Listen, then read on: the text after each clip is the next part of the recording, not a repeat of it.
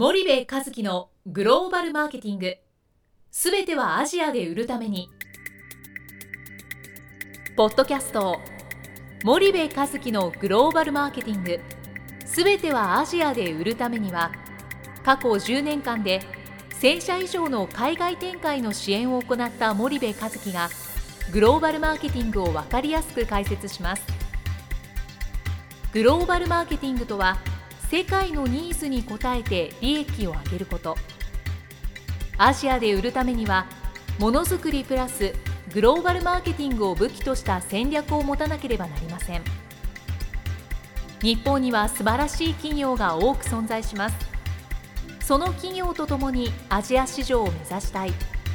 再びジャパンアズナンバーワンと呼ばれる時代を作りたい森部一樹はそんな思いを持ちながらこの番組を皆様にお届けいたします。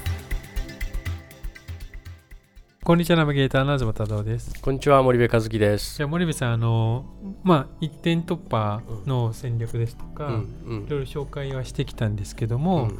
ちょっと話をまとめると、うん。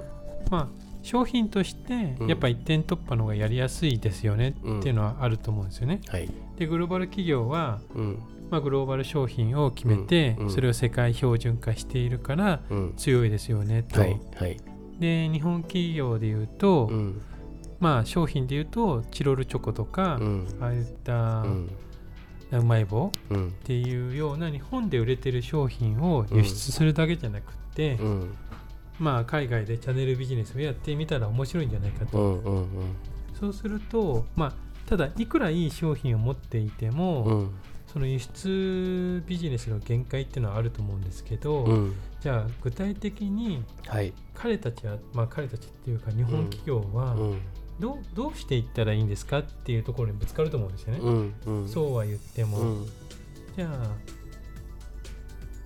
その後はどうしたらいいですか？森部さんなりの見解として、うんまずその一点突破が絶対に成功確率的には高いわけで今成功している日本企業も海外資の企業のうんその導入期の状態も一点突破できてるんですよね。はいで一点突破して風穴開けて商品群横に増やしていきましょうっていうのは一つありますと。うんで結局で世界標準化していけ現地現地適合化じゃねえよっていう話がありますよね。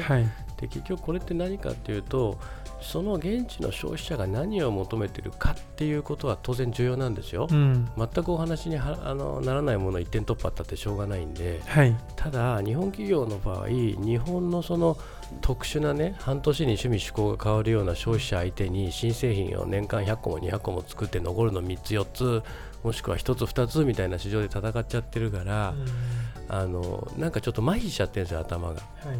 だから消費者が何を求めてるかっていうことも重要なんだけども実は新興国ビジネスってそれ以上に消費者に何を求めさせるのかっていうことが重要である一定の消費者の需要度が得られるって判断をしたらうん。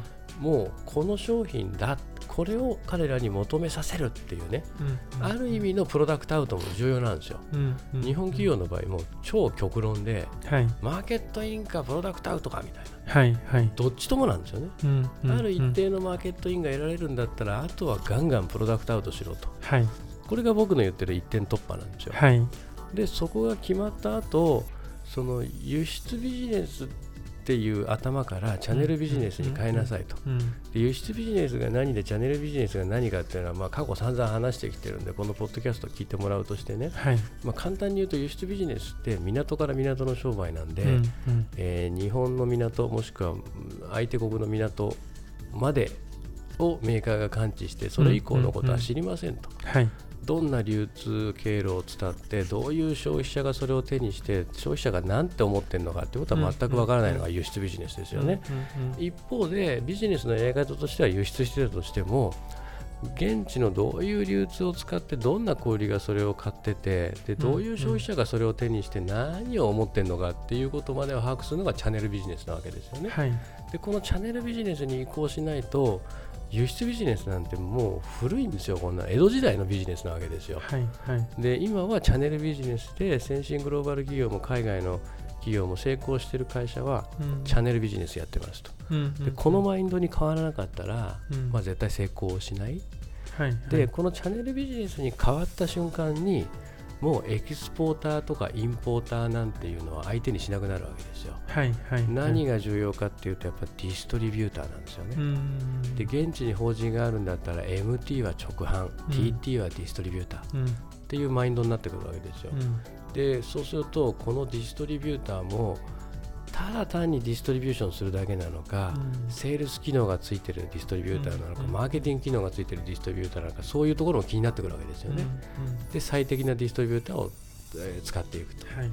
で輸出ビジネスばっかしてると1カ国1代理店みたいな話になっちゃって、なんで日本企業が1カ国1代理店やるかっつったらこれうん。輸出ビジネスやっててマーケットのこと何も分かってないから1カ国1代理店制度みたいなあーわけもわからないなんか常識ができちゃうんですよね。うんうんでマーケットを理解すると1ディストリビューターじゃ無理だっていうことは必然的に分かってくるんでディストリビューションネットワークを作っていくわけですよね。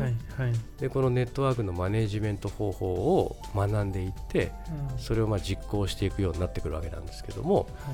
でそこまでいくと初めて、えーチャンネルビジネスの全体像があ出来上がってくると。でここのステージで戦わなかったら新興国なんて絶対勝てないですよね。うんうんだって伸びてるんだから世界中の企業が狙ってて、はい。今現地のローカル企業の成長だって著しいわけじゃないですか、はい。なのでここをやっぱり変えていかないといけないうんうんうんですよね。例えば現地のうん。企業でそのうん。一点突破で成功してる企業とかっていうのはあるんですかね、ありますよ。どういったところが？例えばねコーヒー飴のコピコ。はいはい。コピコはね、えーっとインドネシアの会社なんですけどね、はい。フィリピンでもナンバーワンかな、うん。ナンバーツーかな、コーヒーの 3in1 コーヒーとかも作ってるんですよ。はい。でコーヒーキャンディーから派生してうん。3in1 コーヒー作って、うんで ASEAN とか新興国だったらネスレじゃないですか。そうですね。3in1 コーヒーってね。はい。でもコピコ追い上げてるわけですよね。うん。インドネシアの企業が。うん。なんで UCC じゃないのみたいなね、はい。なんで AGF じゃないのみたいなね、うんなんで日本のコーヒー会社じゃないのと。うんうん。コピコのキャンディーの方で言ったらねなんで UFA 味覚糖じゃないのと。はいはいなんで龍角散ののど飴じゃないのって僕は思うわけですよ、龍角散ののど飴なんてうん。ものすごいいいですよあんなの。はい。世界中の華僑が買う。でその魅力を分かってないんですよ。僕はね龍角散ののど飴めちゃめちゃ舐め 舐めててねあの大好きなんだけど、はい。ああんなのね世界プロダクトですよ。森部さん的に言うとその毎日舐めている龍角散ののど飴はどういったところがいいんですかね？喉が痛い時にあれを舐めたら治るんですよ、すっきりするんですよ、で、うん。後味もいい。うん。龍角散ののど飴味がいい。深みがある、コクがある、うん。でホールズ舐めて喉の痛み取れるかって取れないよ。はい。ただ甘ったるいだけ。はい。レモン味とかなんかわけわかんない。はい。そしたら龍角散ののど飴なんてうん。もうねうん世界展開でももっと言うとねうん。うん。のどぬるスプレーなんてねはい。あのもう本当に世界市場を席巻できる商品なわけですよ、うんうんうんうん黒綿棒だってそうだし、はいはい。そうすると実は日本の中には世界で成功する製品がたくさんあるのにこの多くのお企業はまだ輸出ビジネスの発想なんですよはい台湾、はい韓国、香港に輸出しましょうみたいな、うんうん例えば小林製薬さんとかね、はい。CM いっぱいやってるじゃないですか、はい。あんなあのアイデアのいっぱい詰まったイノベーティブな会社ねうん。世界にないですよ、うん。小林製薬の商品ね。はい。いろいろあるじゃないですか。ありますね。あああいう会社こそ本当はこの一点突破する商品がたくさんあって、うん。輸出ビジネスの発想からチャンネルビジネスの発想に経営が変われば、うん。ものすごくあの面白いことになる。ってなるほど。僕は思ってるんですけどね。はい。じゃあちょっと最後に、うん。あのまとめとして、うん。じゃあ森部さんが、まうん。あその一点突破する商品をうん。持っているうん。企業が、うん。まあそれはいっぱいあるじゃないですか今挙げていただいたような、そうするとそういった企業は日本にはたくさんありますというようなはい。前提だと思うんですよね、うそうするとそういった企業さんたちがん。どう変わったらうん。アジアとか、うん。まあ、グローバルでうん。成功もしくは活躍もしくはうん。知名度を上げられるのかっていうのはどういったところなんでしょうかね？うん。まず日本が少子高齢化していく人口が減少していくっうん、ていうことをね本当に突き詰めた方がいいですよはいはい。アメちゃん舐める人口が減っていくわけですよ、はい喉のウールスプレー使う人口減っていくわけですよ、ね。はい。チロルチョコを食べる人間が減っていっちゃうわけですよ、はい。そうすると海外に目を向けないといけないっていうところがまず根底にあって、うん。それがなんか日本があまりにもでかいからまだ大丈夫だろう。まあもうちょっと大丈夫だろううん。みたいな話でずるずるずるずる来てて、はい。えー売上業績横ばいかやや右肩下がりうんみたいなね、うん。うん。うん。でそうじゃなくて海外やるんだと、うんでその海外やるんだっていう中で、今まで彼らがやってきたその輸出ビジネスエクスポーターインポーターにひたすら輸出していくっていう、はいはいはい。このビジネスからもう2段階ギアを上げてチャンネルビジネスに変わるっていうことをしないと、はい。そのうちアジアのおお菓子メーカーにうん買われちゃいますよって、うん。アジアの製薬会社に買われちゃいますよ、はい。だってシャープの今騒動やってるじゃないそうですね。あれが食品菓子日用品の業界の話じゃないと思ってるわけですよ。うん。今のその食品菓子日用品の経営者は、まあそうです。ホックスコーンなんかはね、うん。下請け会社ですよ台湾の。アップルの、まあ、iPhone とか、はい。あと PS2 とかね、はい。はい。ああいったものを作ってる会社ですもんね。ええ。でそれにシャープが買われるんですよ。はい。でもそれは家電の世界でしょ電気の世界でしょと思ってるんですよ、うん日用品食品のメーカーの社長さんたちはね、うんでもその世界がもう間もなく食品価値日用品の市場にも来ますようん。という話で。なるほど。でそれを自分ごとのように捉えられるかっていう話でねで台湾企業に買収されるっていうと報道はなんか悪が攻めてきたみたいな報道をするけども、うんうんうんうん。ありがとう以外の何もなな何もないよね。うん。なのでなんだろうなそこをやっぱり変わっていかないといけないと思うので,、はい。で経営が変わらなかったらそんなの下なんて変わらないから、うんうん。そこが変わらないとなかなか難しいし、うんそこが変わってない会社は僕は一貫して手伝ってきてないわけですよ、うん今まで、うん社長とお会いさせてもらって、うん。その古い考え方から脱却できない会社手伝ったってうん。効果出ないんで、うん。あのなんだお前はって最後言われて終わっちゃうだけだからね、はい。うん社長が変わんなかったら変わんないですからね、はい。っていうことだと思うんです。だから僕は頑張ってほしいんですよね。はい。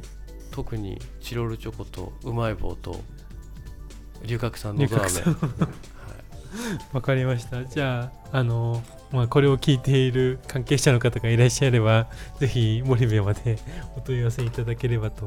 ああそうですね。はい。はい、お待ちしておりますので。すいませんはい。名前切って。いえいえ。森部さん、じゃあ、あの、今日はありがとうございました。はい、ありがとうございました、は本日のポッドキャストはいかがでしたか？番組では森部和樹への質問をお待ちしております。ご質問は podcast アットマーク spydergrp.com ポッドキャストアットマークスパイダー grp.com までお申し込みください。たくさんのご質問をお待ちしております。それではまた次回お目にかかりましょう。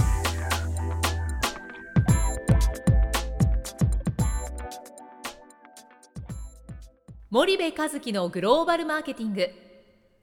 この番組はスパイダーグループの提供によりお送りしました。